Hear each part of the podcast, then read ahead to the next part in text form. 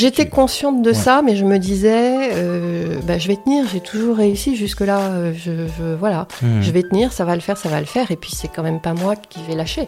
Ouais. Moi, jusqu'au moment où en fait c'est le corps qui, qui lâche. Mhm.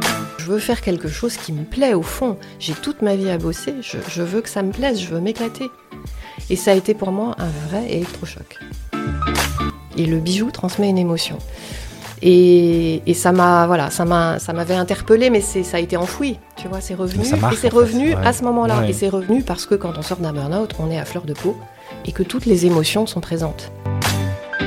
Bonjour et bienvenue dans ce nouvel épisode de Au revoir Président, le podcast qui décortique les trajectoires de vie de celles et ceux qui un jour ont décidé d'appuyer sur pause. Toutes les deux semaines, je partage avec vous mes rencontres effectuées avec des personnes inspirantes. D'un côté, des cadres dirigeants qui au cours d'une intense carrière ont décidé de changer de vie, et de l'autre, des experts qui grâce à leur savoir et connaissances peuvent nous aider à mieux comprendre et appréhender ces transitions de vie. Je suis Laurent Pellet, ancien cadre dirigeant d'un grand groupe français. Après 28 années d'un parcours intense, j'ai connu l'épuisement professionnel qui m'a amené à prendre une année sabbatique. C'est à ce moment-là que j'ai décidé de lancer ce podcast pour rencontrer des personnes qui, en m'inspirant, allaient pouvoir m'aider à trouver ce que je voulais faire du reste de ma vie. Après ces 12 mois, j'ai finalement moi aussi dit au revoir président et démarré une nouvelle vie.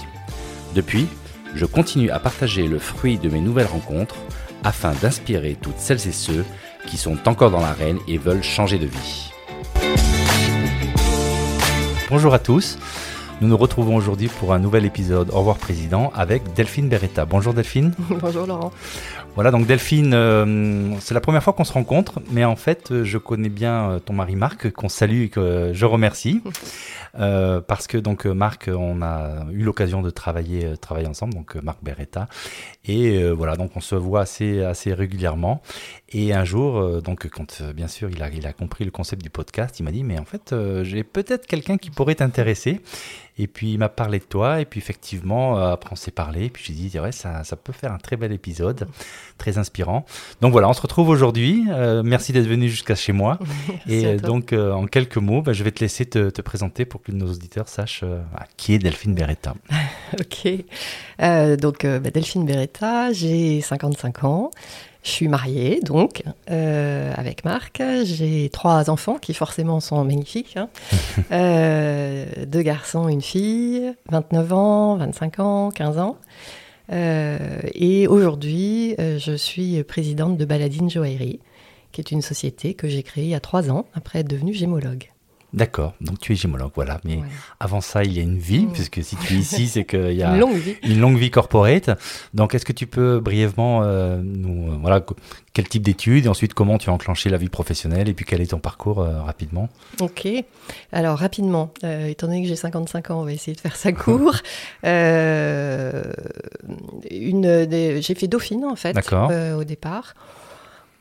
Plus, plus par défaut que par choix. Et comme c'est un petit peu un fil rouge qui a guidé l'ensemble de ma carrière jusque-là, je pense que c'est important de dire un peu plus par défaut que, pas que par choix. En fait, En euh, fait, c'est le défaut qui est le fil rouge, c'est ça euh, c'est pas le défaut qui est le fil rouge, mais c'est le fait que finalement je me rends compte que j'ai pas toujours choisi euh, ce que j'avais envie, ce que j'avais vraiment envie de faire. Donc, euh, donc voilà, Dauphine, à la sortie de Dauphine, euh, par euh, relation interposée, voisine de palier, qui dit tiens, mon, mon gendre, il a un cabinet financier, c'est très compliqué, je comprends rien à ce qu'il fait, mais il, a, il cherche quelqu'un. et il explique à mes parents que ça serait bien que j'aille faire un tour. Je vais voir. Euh, je ne comprends pas tout à ce qui se passe dans ce cabinet, mais effectivement, on m'explique que c'est très compliqué, mais qu'il cherche des gens à peu près cérébrés et que donc ça serait bien. Très bien, j'y vais. J'irai six ans. Ah oui, d'accord. Donc en même. fait, c'est euh, une approche opportunistique, on va dire, pas de. Total. Ouais, ouais. Total. Euh, bon, je m'y trouvais bien. Hein. Je suis pas complètement euh, maso, donc donc voilà, ça, ça se ça se passait bien. Et puis après, il se trouve que hum, mon mari avait l'opportunité de partir en province. Je suis partie là-bas et ça a été les. J'ai réussi avec le cabinet à dealer de pouvoir travailler à distance. Bon, le télétravail 100% complètement à distance quand on n'est pas du tout sur place, euh, c'est très, c'est complexe en fait. Ouais, ouais. Euh, voilà, et j'ai eu mon premier enfant, et puis là, euh, j'ai trouvé du travail en fait euh, dans le coin où on était. Et puis, et puis on est revenu sur Paris. Je suis rentrée là comme manager chez Arthur Andersen. D'accord.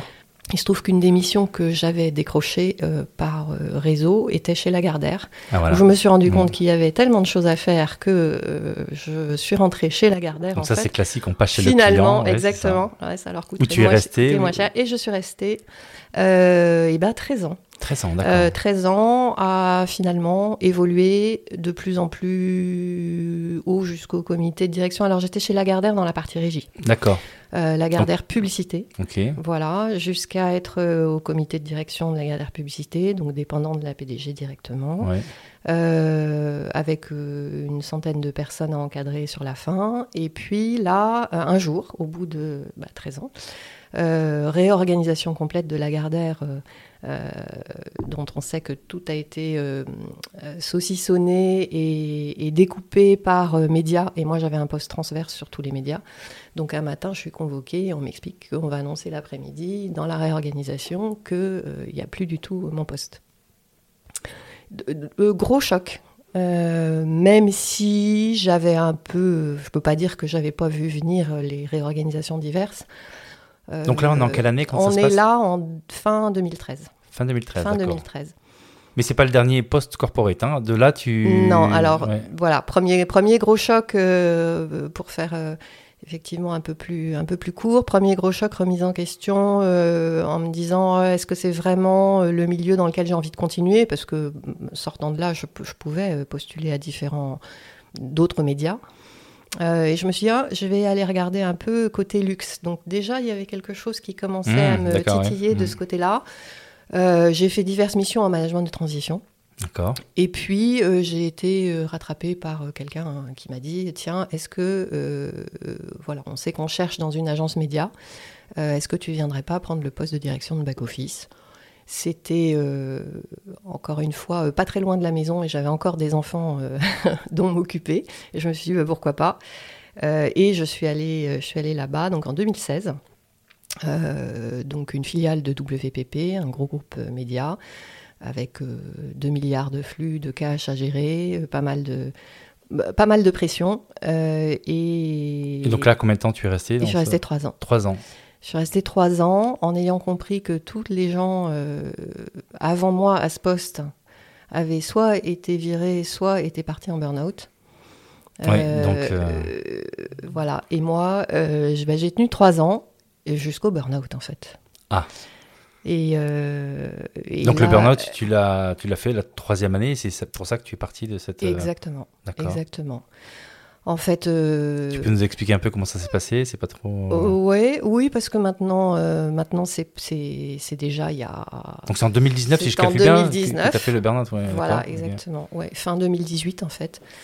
Fin 2018, un matin, euh, ça, faisait des mois que si on me touchait l'épaule, je me mettais à pleurer, euh, que je, me disais que j'arrivais plus à rien, j'avais l'impression d'être un hamster dans la roue, je, j'arrivais plus. J'arrivais plus du tout euh, à gérer, à avancer, à faire ce que je voulais faire dans cette société. Ça me réveillait la nuit. J'avais des, des problèmes intestinaux euh, le, le matin avant d'aller au travail. Enfin, c'était. Et toi, Et tu, tu, et- étais conscient de ça J'étais tu- consciente de Ouais. ça, mais je me disais, euh, bah, je vais tenir. J'ai toujours réussi jusque là. euh, je, je- voilà, Hmm, je vais tenir. Ça va le faire, ça va le faire. Et puis c'est quand même pas moi qui vais lâcher. ouais, Jusqu'au moment où en fait c'est le corps qui, qui lâche. mhm. Euh, et mon mari m'a ramassé un matin en me disant ça suffit. Euh, là, il faut que tu t'arrêtes pour prendre du recul. Ouais. Ce que j'ai, ce que j'ai fait. Euh, et je, je, je, je pense que le regard extérieur dans ces cas-là est important pour aider à prendre du recul. S'il y a beaucoup de gens qui sont dans cet euh, état-là et on se dit mais on, on doit y arriver, on doit y arriver. Mais moi, je pense que rien dans un job ne justifie de se rendre malade. Ou de se, ou de se... Mes amis me disaient, mais tu, on te reconnaît plus. En fait, c'était l'ombre de toi-même. On te reconnaît plus. Donc là, tu consultes et Euh, le médecin donc te dit clairement. Le médecin euh, me dit, euh, bah, je vous arrête, je vous arrête euh, 15 jours, un mois, le temps qu'il faudra. En fait, je me suis arrêtée deux mois. De moi, d'accord. Alors avec un peu l'impression, c'est une, une expression que tu as déjà utilisée, je crois, de, de sauter du train en Mhm. marche Et là, on se retrouve sur le quai un peu euh, euh, complètement abasourdi, euh, avec perso beaucoup de culpabilité. Oui. Euh, et, ça, c'est, je pense que c'est les, les gens qui, se, qui sont obligés de se faire arrêter. En fait, c'est, ça le Parce que sujet. ton Pourquoi départ on tient euh, jusque là C'est, procure des Ah bah, difficultés pour ça, la boîte. met la, ça met la boîte, des- euh, ouais. ça met la boîte en difficulté. Ça, et, et du coup, on se dit mais c'est quelque chose qui, sur lequel il faut travailler. hein. Euh, Et là, justement, ça, ça se passe comment psychologiquement? Parce que bon, le corps se repose, mais psychologiquement, tu, bon, tu expliques euh, la culpabilité, mais tu- pendant ces deux mois, comment, comment ça évolue? En fait, en fait, je me suis fait, euh, je me suis fait aider par une, une coach perso, Mhm. psychologue.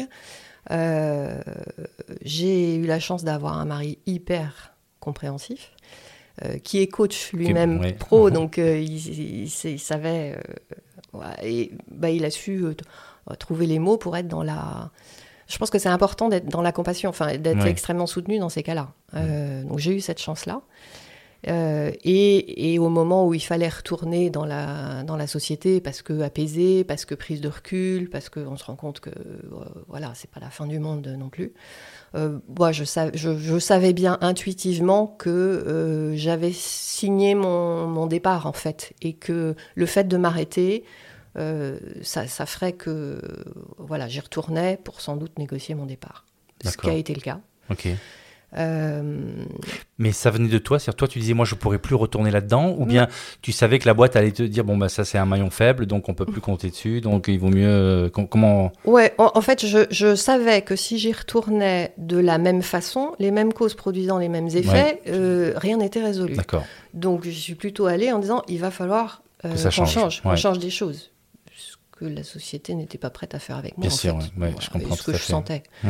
Donc, euh, donc euh, voilà. Et donc, euh, on a négocié ça intelligemment, j'ai envie de dire, des deux côtés.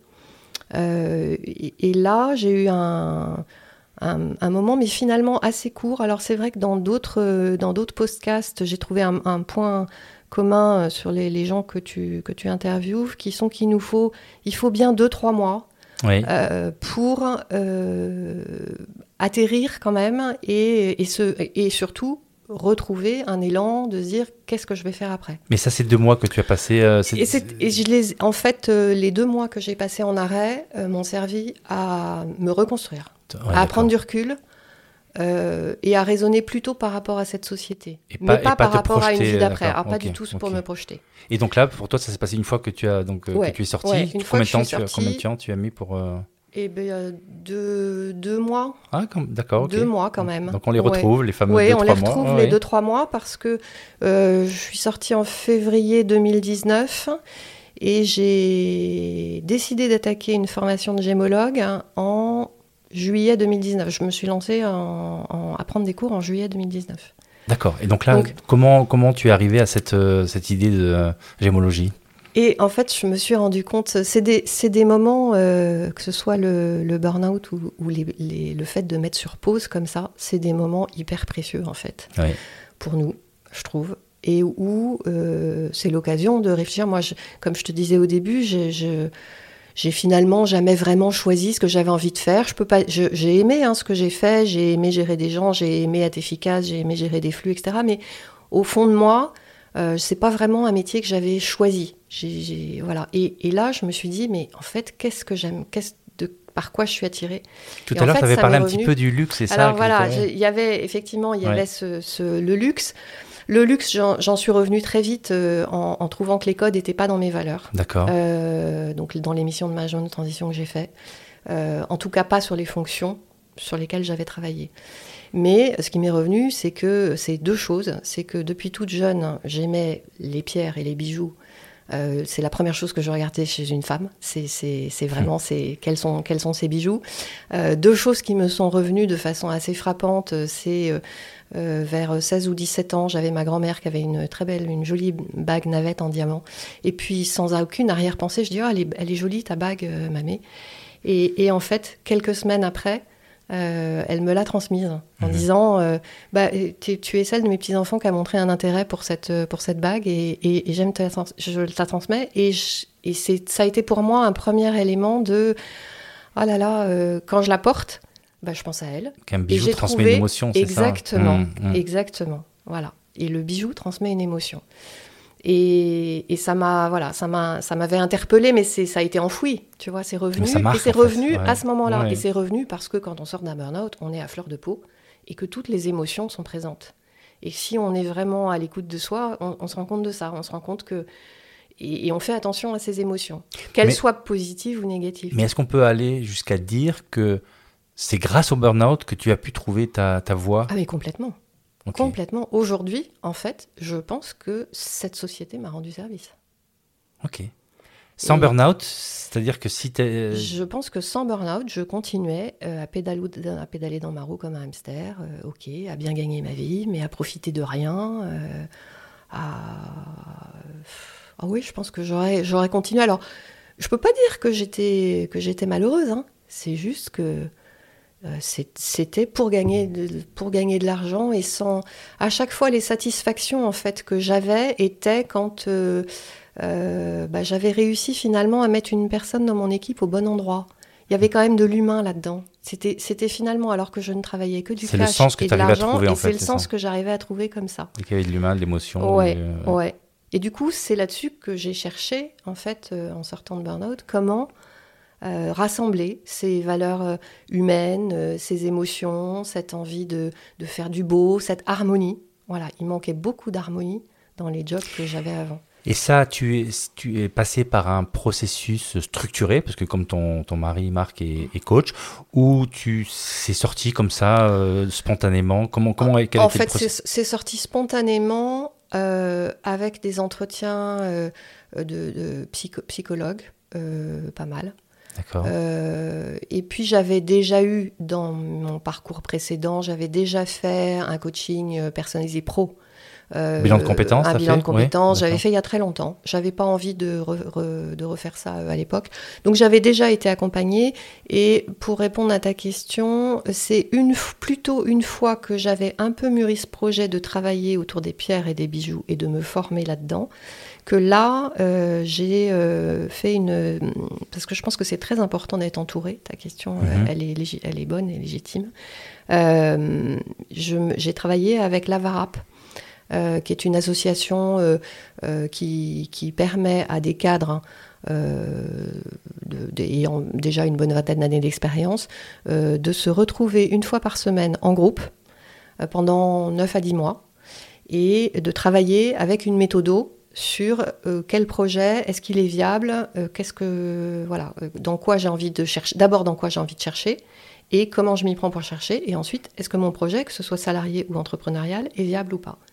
Et, et ce travail en groupe avec ce brainstorming en groupe est d'une richesse incroyable. Mais c'est une association ou c'est une C'est une société association. euh, Non, c'est une association. Voilà. L'Avarap. Ça Ben, on mettra Avarap. Ava- Avarap, on Avarap, mettra le lien dans le. que je ne peux que recommander. D'accord. Ouais, j'ai j'ai rencontré des gens d'un très bon niveau et on s'est tous auto-émulés. Je suis devenue coach de leur groupe. On continue de se suivre, on continue de faire des dîners réguliers et, euh, et on s'est euh, plus ou moins tous repositionnés finalement.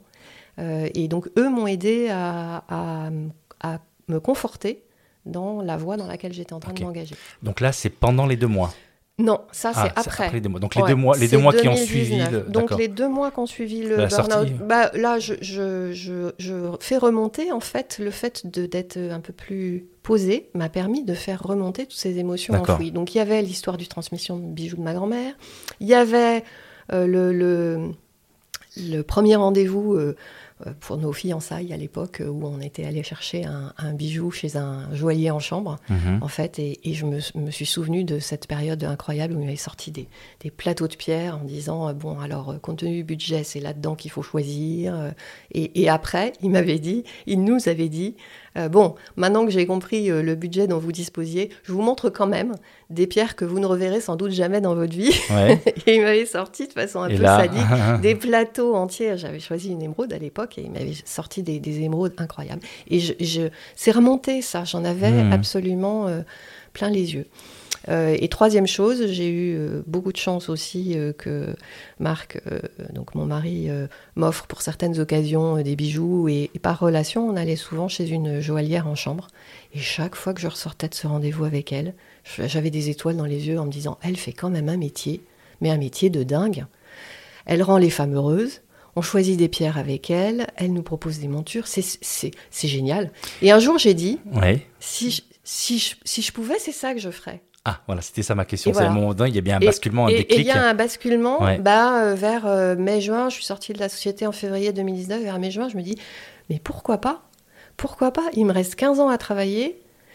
Troisième déclic, Oui, j'ai notre fils aîné qui est euh, artiste, oui. peintre, qui a fait une école de, pour apprendre à faire des, des, des trompe-l'œil, des fresques mu- muralistes.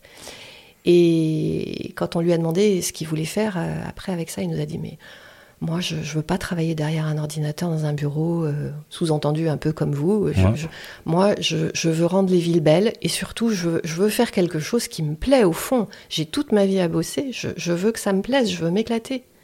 Et ça a été pour moi un vrai électrochoc. Vraiment. Un, un- là, un révélateur. Je me suis dit, mais c'est lui qui a raison. Et là, ça s'est passé, cette remarque de sa part, elle s'est passée au Bah, moment où tu... C'était au moment où je cherchais euh, ce que j'allais faire des 15 années, euh, ou à peu près. Hein, enfin, Oui, donc 15, c'était pas, pas un conseil de sa part pour toi, c'était vraiment Ah, une... L'expression d'un besoin pour lui Pour lui. qui a résonné chez toi, Ah, en fait. ça a C'est ça Exactement. Ouais. Exactement. Et là, je me suis dit, mais il a raison. Et si j'avais le choix, mais qu'est-ce que je ferais? Et, et ce métier-là, je me suis dit, oh, j'aime- j'aimerais bien, j'aimerais bien faire ça. C'était pas du tout encore formé. Euh, là, je me suis dit, bon, si je me lance dans les pierres et les bijoux, il faut quand même que je sache de quoi je parle. Ça, c'est le syndrome un Oui, parce peu bon part, élève. à, part, parce à que- part les acheter, les regarder, les admirer, tu avais pas, tu connaissais rien, non, en fait. j'y connaissais rien. Ouais. Mais rien, à part, à part que j'aimais, à part que je voyais aussi toujours très bien quand on, me- quand on me montre une pierre nue, je vois très bien ce que je pourrais en faire. Voilà, comment Mhm. je la montrais, etc. Et- mais c'est tout. Et, et du coup, je me suis dit, bon, il faut que je me forme. Donc je me suis renseignée et il y avait un parcours en, euh, possible en accéléré pour devenir gémologue à euh, l'Institut national de gémologie à Paris. Et j'ai démarré, là, il y a quatre niveaux pour être gémologue.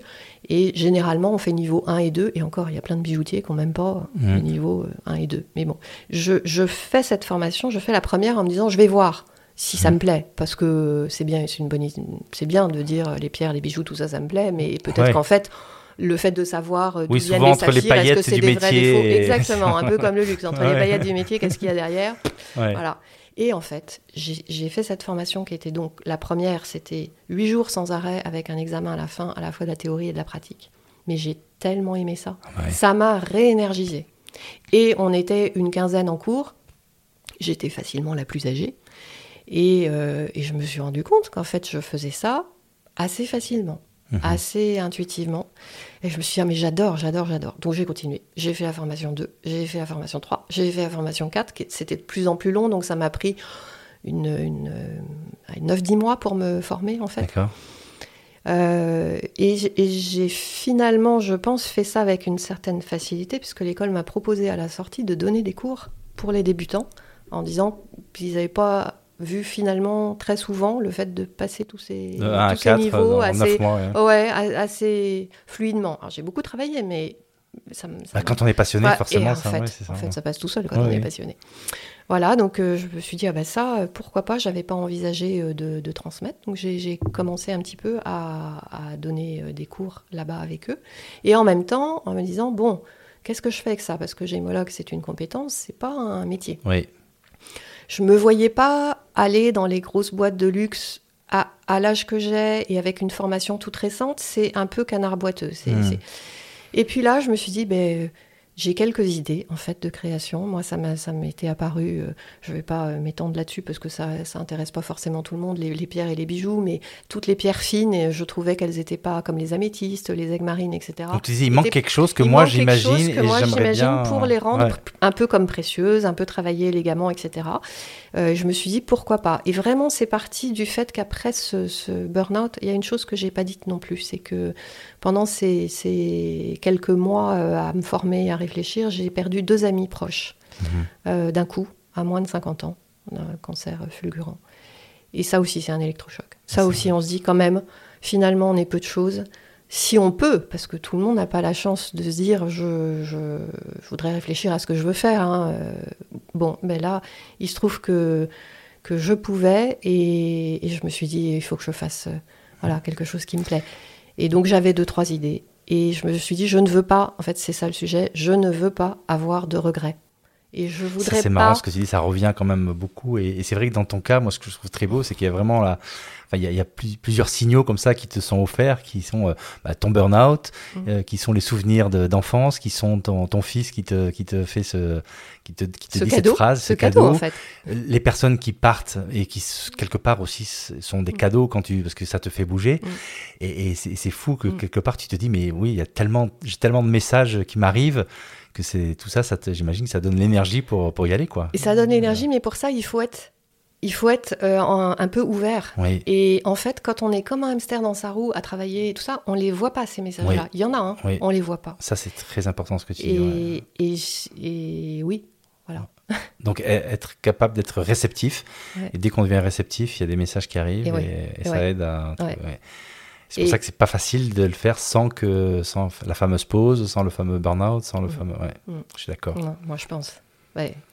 Et donc euh, là, donc c'est clair, tu, tu as décidé que tu devais devenir entrepreneuse. On n'a pas trop parlé d'argent dans toute cette histoire parce que parfois c'est vrai que quand on a une carrière, bon j'imagine que tu es avec poste de comité de direction, etc. On est, on a un statut, on a, on a, on a une situation financière. Mm. Bon là vous êtes deux, donc euh, Marc était, Mm. était là aussi, donc Mm. c'est peut-être plus facile que quand on est tout seul. Mm, C'est clair. ça. Mais comment est-ce que c'est est-ce que ça a été un problème un sujet ou pas Oui, c'est un, c'est un vrai, ça a été un vrai sujet et c'est une des choses sur lesquelles j'ai travaillé. Moi, je, je tenais euh, depuis toujours beaucoup à mon indépendance financière.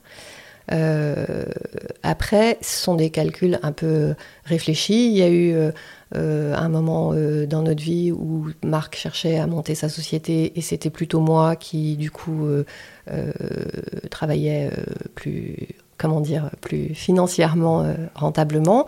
Et puis les choses, après, on a travaillé très bien tous les deux. Il se trouve que j'avais un peu d'argent de côté et que je me dis, eh ben, avec ça, je, peux tenter de voir comment je me lance en entrepreneuriat. Euh, à aujourd'hui, bah, c'est l'inverse. hein. J'ai la chance d'avoir Marc qui gagne bien sa vie et donc euh, je, je me permets d'en gagner un peu moins dans la mienne. Par contre, c'était pour moi, c'est pour moi très important de me dire, euh, je suis dans l'entrepreneuriat, mais je dois gagner ma vie. Mm. Donc, je, je me verse le minimum pour le moment qui me permet de continuer euh, de cotiser pour mes trimestres de retraite. Mm. Voilà, je voulais surtout pas qu'il y ait de trou là-dessus. Euh, et, et puis après, euh, bah, il y a un moment où on se dit, euh, quand on fait ce qui nous plaît, ça, ça devrait pouvoir marcher. Et puis si ça marche pas, je l'aurais tenté. En fait, si sur le long terme, disais, ouais, si sur le long terme, bah, c'est pas viable. Et pour l'instant, tous les signaux sont plutôt ouverts par rapport au plan que je me suis fixé. Donc, euh, donc euh, je me dis que c'est possible. C'est possible une fois que faut être réaliste. On, on- je, je lâchais sur le fait que je gagnerais sans doute plus ma vie comme avant. Mais avec un tel euh, bénéfice euh, de, de se sentir aligné et bien dans ce que je fais, et que pour l'instant, euh, voilà, je, je voulais pas de regrets et je tente. Et là, tes journées ressemblent à quoi maintenant par rapport à ton monde corporate? D'abord, je les organise exactement comme je veux. Euh, je passe mon temps entre des rendez-vous ateliers, des rendez-vous clients, des expos ventes, parce que pour euh, se faire connaître, il faut quand même euh, exposer et montrer euh, ce qu'on qu'on peut faire. Euh, du temps à travailler sur la com, sur les réseaux sociaux, mais j'ai beaucoup de temps, beaucoup de temps du coup disponible. Et le temps que tu travailles, j'imagine que tu le sens pas comme ça. Et je fait, le non sens pas. Ouais. Et en fait, c'est plus du tout la même vie. Alors, il y a plus. Les week-ends, euh, il m'arrive d'être très souvent le week-end en expo, vente en boutique, donc il y a plus de week-end comme avant. Euh, il m'arrive de répondre à des messages le samedi ou le dimanche, mais c'est pas du travail pour moi. Ouais. C'est pas du travail en fait. Et je le ressens plus du tout comme un travail. Je le ressens comme une passion. Hmm. Donc euh, voilà, donc j'ai plus. Alors c'est vrai que c'est pas du tout le rythme métro boulot dodo, ce qui peut être euh, déstabilisant. C'est-à-dire que parfois euh, il m'arrive, il est 15 heures et je me dis euh, bon, tout le monde tout le monde est à fond et, et ah, les, les vieux réflexes de culpabilité de s'asseoir, de se poser, de se dire bah moi ça va en fait cet après-midi. finalement, si je veux, je peux aller me faire un cinéma. Ouais. Voilà. Bon, et donc là, là tu en es où? Donc tu as, tu as une, une boutique en, en, en, ligne, pas Alors, encore euh, en fait, j'ai un site, ou- j'ai oui. un site euh, e-commerce, mais qui est plus une vitrine pour Oui. que les gens puissent voir euh, ce Oui. que je peux faire. Euh, et mon modèle pour l'instant, c'est le bouche à oreille et des expos ventes à peu près une fois par mois, une semaine par mois. En fait, je loue un espace avec d'autres créateurs D'accord.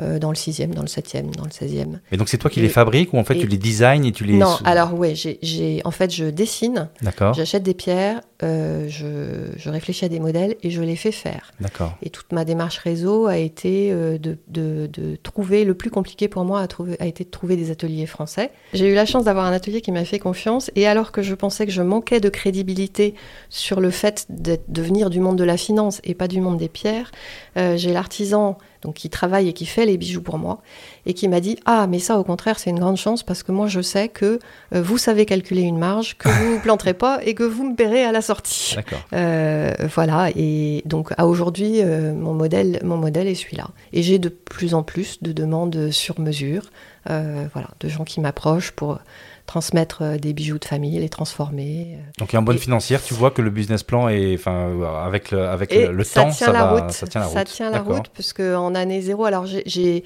j'ai même pas peur, hein, j'ai créé mes statuts le 20 mars 2020, Hmm. plein confinement. Ouais. Voilà. Et là, je me suis dit, oula, Ouais. euh, c'est risqué quand même euh, ton histoire. Et en fait, je me suis dit, eh ben, pendant le confinement, et ça aussi, ça, ça peut être peut-être un conseil pour les gens qui se lancent en entrepreneuriat et qui souvent euh, se disent, mais qu'est-ce que je vais faire de mes journées? Moi, je me suis astreinte, alors que c'était calme plat, le blanc total dans tout Ouais. le pays, à me dire, chaque jour, je fais une petite action pour ma société, quelle qu'elle soit un coup de fil réseau, euh, euh, un, un papier administratif qui manque, euh, regarder euh, si je trouve des pierres qui me plaisent dans les réseaux, commencer à regarder avec quel artisan je pourrais travailler. Hmm. Voilà, Quel- même si c'est un quart d'heure par jour, au moins j'avais l'impression d'avoir fait un petit pas Mhm.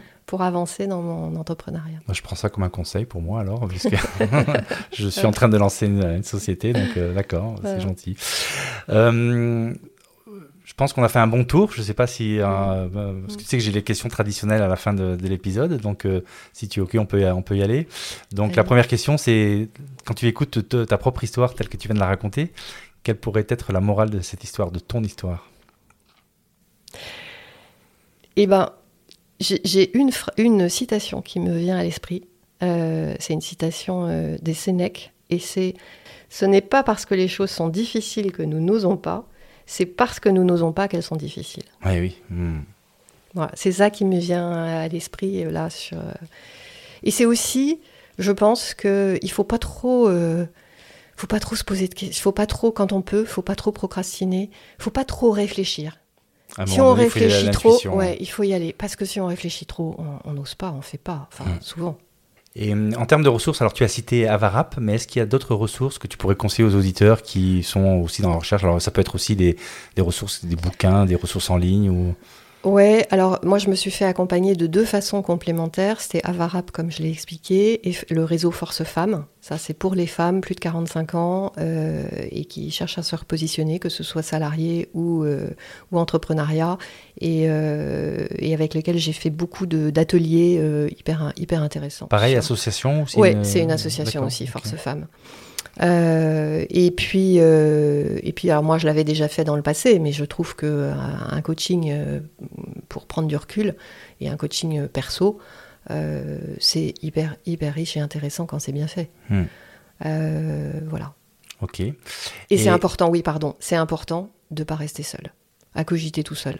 Je pense qu'on peut- pas, quelle que soit l'intelligence ou le, il faut, il faut qu'il y ait des regards extérieurs qui suscitent des questions et qui permettent de se poser des questions, les, les bonnes questions. Oui, ça aussi, ça revient vraiment euh, de manière très, très fréquente de tous les invités. ouais. Donc la dernière question, ça serait, si tu devais revivre toute ton histoire, euh, qu'est-ce que tu ferais différemment? Euh, je pense que sur certains postes, je me poserais plutôt la question de est-ce que au fond des tripes, j'ai envie d'y aller et ça me fait vibrer, ou est-ce que j'y vais parce que euh, il y a la reconnaissance, parce que c'est bien payé, parce que d'autres n'ont pas réussi et moi je vais y réussir? Voilà, se poser plus la question de qu'est-ce que je veux moi que de euh, bon bah si les autres se disent que je peux le faire, j'y vais. D'accord. Donc euh, être plus maître de être ses décisions. actrice l'écoute de ses et à besoins, l'écoute ouais. de mes besoins. Ouais. Euh, voilà, moi je, je trouve qu'on est beaucoup, beaucoup, beaucoup à le découvrir tard, que c'est hyper important d'être à l'écoute de ses besoins. Et encore une fois, quand je, je vois euh, mon fils, qui lui a été à l'écoute de ses besoins bien plus jeune, c'est chouette. Ok. Ben, je trouve vraiment ton histoire très inspirante. Merci beaucoup pour, pour ce temps. Et, merci à toi. Et voilà. Et donc, on dit, on dit à tous nos auditeurs un grand merci de nous avoir écoutés jusqu'au bout. Et à très bientôt pour un nouvel épisode. Merci. Au revoir. Bye bye. Au revoir. Alors voilà, j'espère que cet épisode vous a plu. Si c'est le cas et que vous pensez que ce podcast mérite d'être mis en avant, voilà ce que vous pouvez faire et qui m'encouragera à continuer mon travail. C'est hyper simple. Le plan se résume en trois lettres. CNP, commenter, noter, partager. En effet, quand vous me laissez un commentaire, si vous me mettez 5 étoiles et que vous partagez à tout votre réseau, alors les algos de plateforme vont me faire remonter en flèche dans les classements et mon podcast sera proposé à un plus grand nombre d'auditeurs. Bon, je compte sur vous et n'oubliez pas, si vous ne voulez pas louper le prochain épisode, enregistrez-vous vite sur revoirprésident.com pour être averti dès qu'il sort. Allez, c'est tout pour aujourd'hui. Prenez bien soin de vous et à bientôt pour un nouvel épisode. Bye bye